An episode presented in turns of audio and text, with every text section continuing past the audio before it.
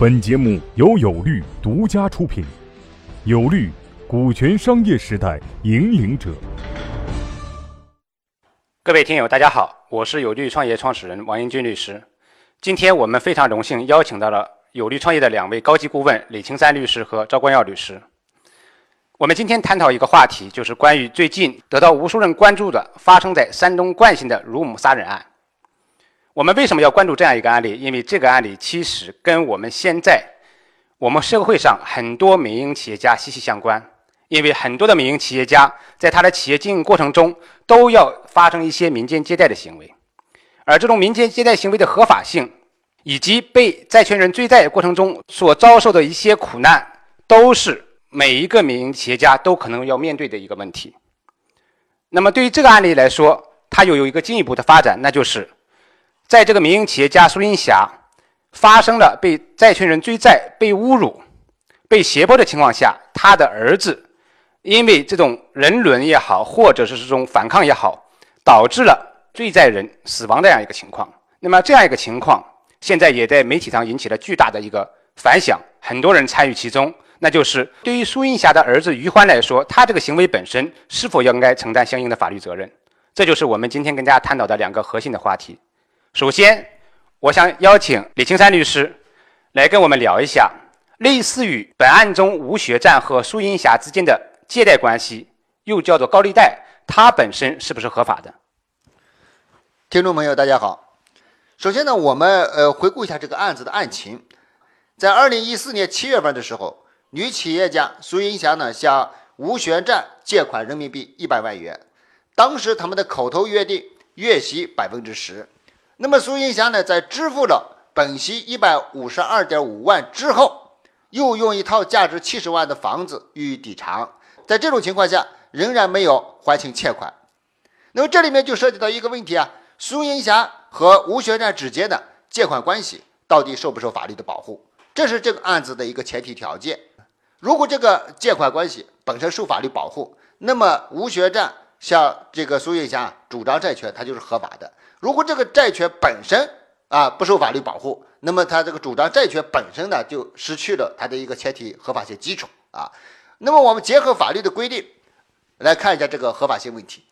按照我们国家法律的规定，民间借贷双方约定的利率如果没有超过百分之二十四，那是受法律保护的；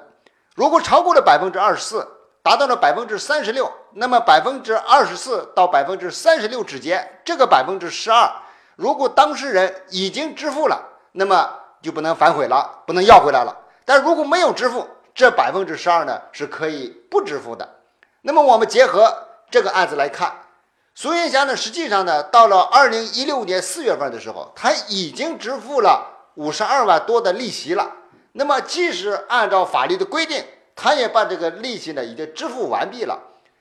超过部分的利息，实际上按照法律规定是可以不支付的。所以这时候吴学占再向苏云霞主张债权的时候，实际上他这个主张呢已经没有法律基础了。因为他这个债权已经是不受法律保护了，那么在这种情况下，他所谓的这些个后续的行为，其实都是一种非法的状态。OK，那李律师其实就是说，即使吴学占通过法律起诉的途径来要求后面的利息是也得不到法律支持的，是这样吧？呃，是的，是这样子的。呃，因为这个呃超过的部分啊，已经超出了法律规定的最高利息的这个限度了，所以在这种情况下呢，它是一个不受法律保护的债权。那么这时候，即使吴学占到人民法院去起诉去，人民法院呢也会驳回他的诉讼请求。这里面涉及到一个法律问题，就是合同的无效。合同的无效呢，分为两种情况，一种情况呢是合同的全部无效，另外一种情况呢是合同的部分无效。那么在这个案子里面啊。英俊律师，实际上呢，它是涉及到一个合同的部分无效的问题，不是说吴学占和苏银霞之间的合同全部无效，它是指啊，超出法律规定的那个利息部分那个无效的，那么其他部分还是有效的啊。关于合同的无效问题，我们会在有利创业企业法律必知的栏目里面给大家继续详细的聊。OK，青苔律师其实是这样的，就是。呃，我们都是做企业的法律服务的。我们知道，其实很多民营企业家，他在经营企业的过程中，尤其是在早期，都不可避免的会发生一些民间借贷的行为。而这个案例中，苏银霞他已经因为非法吸收公众存款被警方抓了，啊，好像是这样的，因为我们看媒体有相关的报道。那么，对于这些民营企业家来说，如果他不可避免的向民间的一些个人或者企业有借贷行为，甚至是向不特定的一些个体或者企业有借贷行为，是否都可能会涉嫌非法吸收公众存款的问题？其实，在这个案子里面，企业家苏云霞实际上是中国民营企业家的一个缩影。那么这一起的民间借贷也是民间企业借贷的一个缩影，它反映的是我们国家企业在民间融资的过程中所遇到的一个困境。我们国家现在啊，民间企业的融资特别难，呃，不但利息高，而且呢，还会在这个民间借贷过程中啊，产生很多的法律风险。在本案中呢，债权人吴学占就用很极端的方式来侮辱苏云霞，来强行索债。那么实际上呢，苏云霞呢可能还会涉及的其他的法律问题。你们在本案中啊，我们根据啊这个新闻报道就可以看出来，这个苏云霞已经呢因为非法吸收公众存款罪的问题，被公安机关呢采取了强制措施。我们以前呢也接触到好多的案例，民间企业家在从银行贷款无门的情况下，他转向了民间借贷。那么这种民间借贷一不小心。就涉及到一个非法吸收公众存款，呃，那么这种情况下，企业家不但面临融资难的困境，而且面临着很高的法律风险。那么从你的角度来说，你觉得如果一个企业家他就必须向民间产生这样一个借贷行为，他在法律上应该怎样做到保护自己？呃，应该做到这么几点啊。呃，第一点，尽量的不向一些个黑恶势力去借款，因为那个黑恶势力他在借款以后。他可能是一些行为是无没有底线的，那么在这种情况下，这个企业家可能面临着人身方面的安全问题。第二，千万不要向不特定的多数人来借款，那么这样子的话，很容易涉及到非法吸收公众存款罪啊。那么我们现在看来爆发的这个民营企业家的这个资金链断裂以后，公安机关在追究企业家法律责任的时候，给民营企业家就扣了一顶非法吸收公众存款罪的帽子。那这对企业家来说是灭顶之灾啊！第三，企业家在进行民间借贷的时候，不论是事前还是事后，一定要找专业的律师寻求法律的帮助。事先在进行民间借贷的时候，不论合同的条款还是借款的一些方案，都要经过专业的律师审查。那么事后如果一旦出问题了，要寻求呢专业律师的专业帮助。你比如说在本案中，苏云霞本来可以到法院要求确认。他们之间约定的超过法律规定的那个部分的利息是无效的，但是他可能出于各种考虑，或者也不懂法律知识，没有这么做，最后导致被吴学占等人恶意讨债，然后遭受了极大的人身侮辱，而且把自己的儿子也置于这么一个非常危险的法律境地，这是值得每一个企业家吸取的教训。OK，我们其实刚才听了李律师从这个民事角度来说，从民间借贷合同的角度给我们做了一个非常好的一个分析。那么这个案件之所以引起这么大的关注，除了具有普遍性的一个民间借贷问题之外，还有一个非常重要的原因，就是说这个案子中，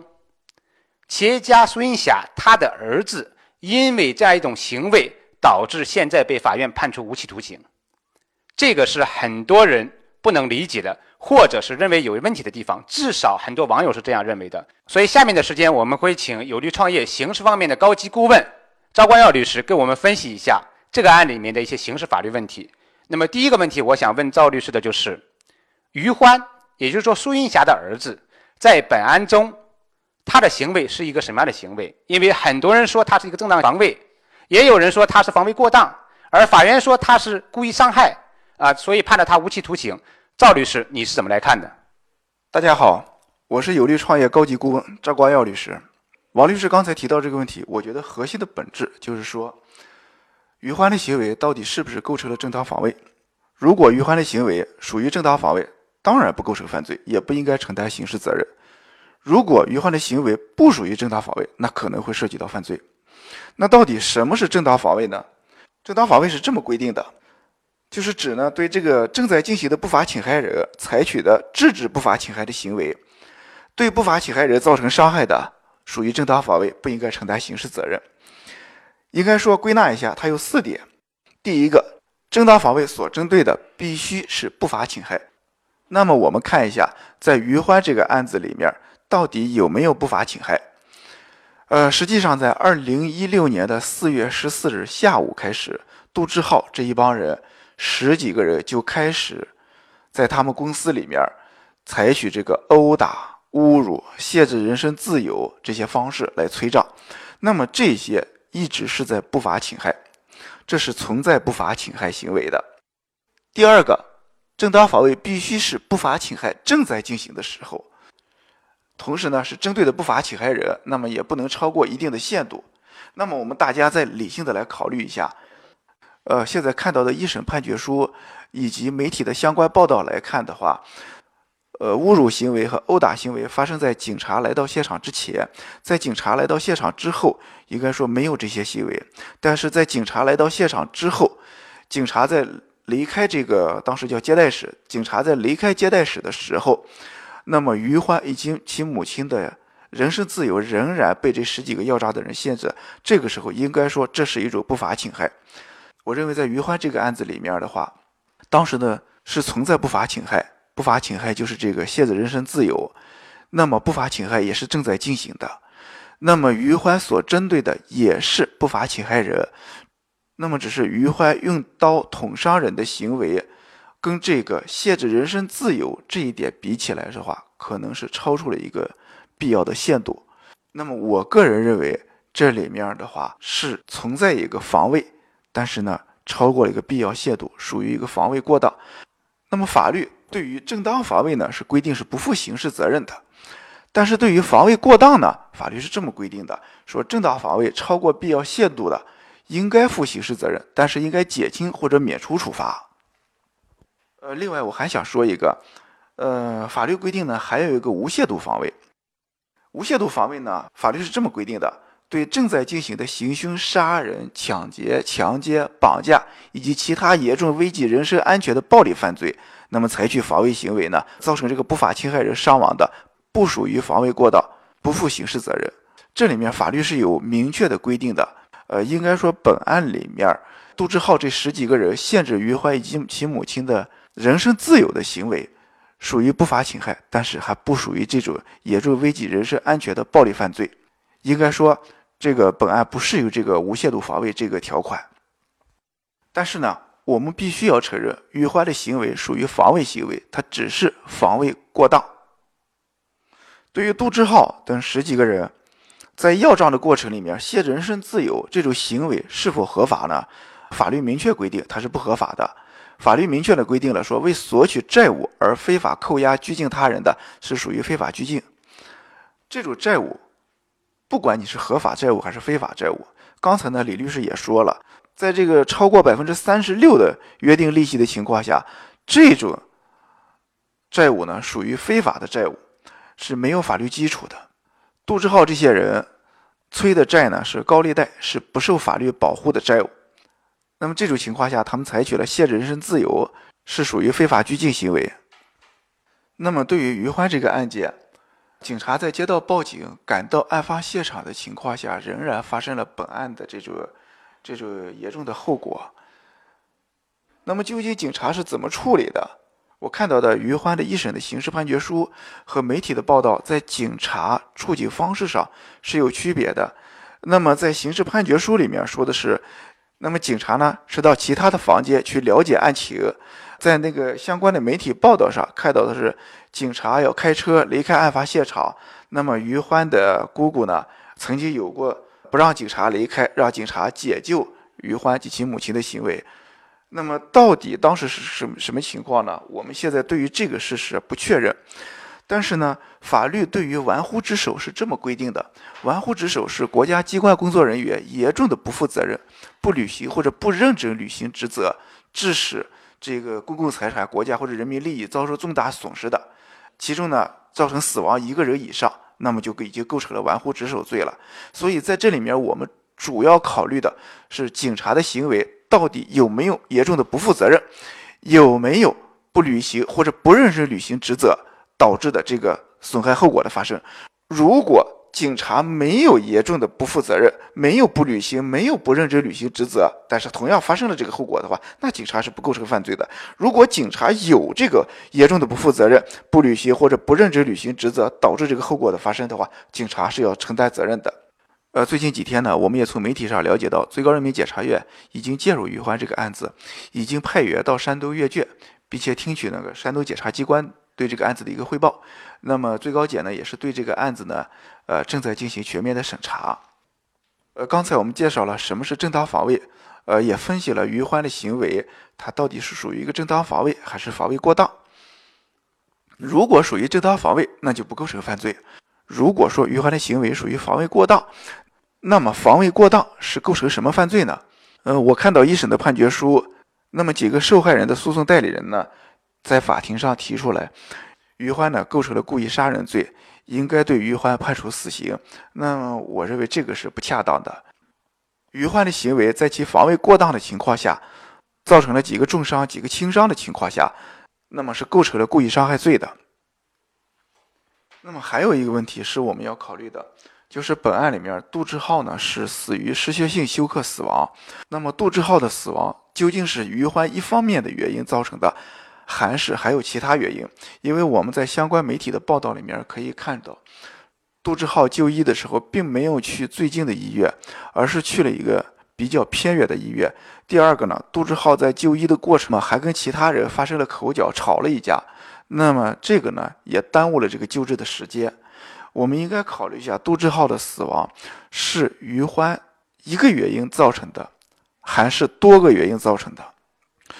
如果是多个原因造成的情况下，二审法院应该考虑一下这个因素。刚才呢，我们分析的是于欢的行为是否构成正当防卫，还是防卫过当？那么在防卫过当的情况下，涉及到什么犯罪？那最后一个呢，就是要考虑，如果于欢的行为。构成犯罪的情况下，应该承担什么样的刑事责任？呃，我们也看了一审的判决书，一审的判决书里面呢，呃，既不认定正当防卫，同时呢，也不认定有防卫的紧迫性，他也没有认定于欢的行为属于防卫过当，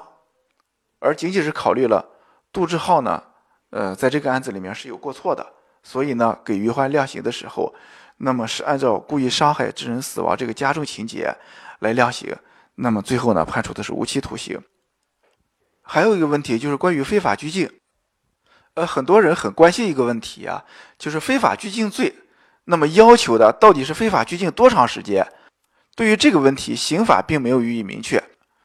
但是呢，最高人民检察院在相关司法解释里面，呃，对几种情况呢予以明确了。第一个呢，就是说非法拘禁持续时间呢超过二十四个小时的，呃，那就属于非法拘禁罪了。呃，三次以上非法拘禁他人，或者一次非法拘禁三个人以上的，也属于非法拘禁罪。那么还有呢，就是非法拘禁他人以后呢，采取这个，呃，捆绑、殴打、侮辱这些行为的，那么也属于非法拘禁罪。所以从本案来说的话，杜志浩这十几个人在限制于欢及其母亲这个人身自由的情况下，又同时的采取了殴打、这个侮辱的行为，呃，我认为是构成了非法拘禁罪的。所以呢，他的行为必然是一个不法侵害。OK，那么刚才呢，我们请呃李青山律师和赵光耀律师对这个案例进行了专业的分析。那么最后呢，我们请李青山律师就这个案例所反映出的问题进行一个点评。我们从这个个案里面可以看出来一些个社会问题。作为企业家，孙云霞他为什么要花着那么高的利率从？高利贷者的手中呢取的资金啊，呃，这实际上反映了我们国家现在民营企业融资难、融资贵的这么一个现实的情况。如果这个企业家孙云霞他能够通过正常的渠道从银行取得贷款，那么他就不会去民间借款，也不会花着这么高的利率来进行借款。实际上呢，我们国家的民营企业现在面临的问题，呃，特别是资金的问题啊，是一个特别严重的一个问题。民营企业现在呢，不论是从银行的间接融资，还是从股市上的直接融资，都有一个很高的门槛，或者是一要呃支付一个很高的代价。那么这样一个金融的现状，对我们国家民营企业的发展来说是不利的。所以呢，我们要从这个个案发现一个普遍性的问题。我希望呢，有关的政府决策机构能够注意到，并且拿出实际的行动来切实的解决民营企业的融资难、融资贵的这些个普遍性的问题，尽量减少这些问题的出现，避免这些悲剧的再次上演。感谢李青灿律师和赵光耀律师今天精彩的分享。那么，我们更多的精彩节目跟企业法律相关的精彩节目，我们会即将推出一个新的专辑，叫《企业法律必知》。李青山律师和赵光耀律师都将会是我们新的专辑里面的高级顾问律师。在那个专辑里面，他们会与大家进行更多的企业法律风险控制的分享。OK，今天的节目就到这里，谢谢大家。各位企业家、创业者，告诉大家一个好消息。由全国著名股权专家王英军律师亲授的线下股权实战营现已面向全国招募学员，